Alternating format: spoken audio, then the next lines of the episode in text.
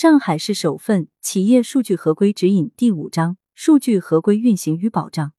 第二十八条，合规咨询，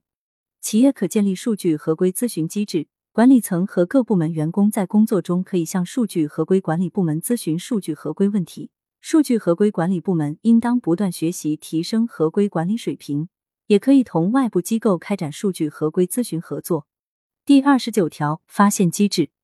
发现机制是数据合规管理部门通过日常监测和定期评估发现数据不合规行为的机制，可以通过设置日常的流程监控、内部审核、重点核查以及定期评等方式，发现企业及员工的违规行为，并及时按照合规计划采取相应的处置措施。数据合规管理部门应定期向合规负责人汇报数据合规管理情况。当发生可能给企业带来重大数据合规风险的违规行为时，应当及时向合规负责人汇报，并提出相应的解决方案。第三十条，举报机制。举报机制是员工根据合规计划举报企业内部违规行为的机制，应当允许员工实名或者匿名，通过内部举报系统举报数据违规行为，并严格保护实名举报者和匿名举报者不受打击和报复。尤其是保护匿名举报者的个人信息安全。第三十一条，激励和纪律，企业应当建立数据合规考核机制，数据合规考核结果作为企业绩效考核的重要依据，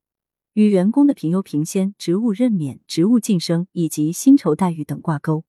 对于严格遵守数据合规的管理层和员工，制定适当的激励措施，使合规计划得到一致遵守和执行。对于不严格执行甚至违反合规计划的管理层和员工，采取适当的纪律措施进行惩戒，并根据违规程度采取不同的风险处置措施。第三十二条，培训与承诺，数据合规管理部门应当建立培训机制，定期为管理层、员工培训数据合规，使其充分了解数据法规、数据合规计划、岗位角色与职责等。鼓励企业管理层和其他员工做出并履行明确、公开的数据合规承诺，内容主要是知悉愿意遵守数据合规计划，愿意承担违反数据合规承诺的后果。第三十三条，数据合规管理信息化建设，企业可通过数据合规管理信息化建设，并运用大数据分析等工具，加强对经营管理行为中的数据合规的实时监控和风险分析。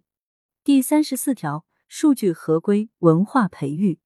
鼓励企业将数据合规文化作为企业文化建设的重要内容，践行合规经营的价值观，不断增强员工的数据合规意识。鼓励行业协会在本行业内积极倡导数据合规文化，强化行业的数据合规意识。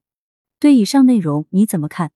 如果有什么想法、意见和建议，欢迎留言讨论。关注主播，订阅专辑不迷路。下期我们接着聊。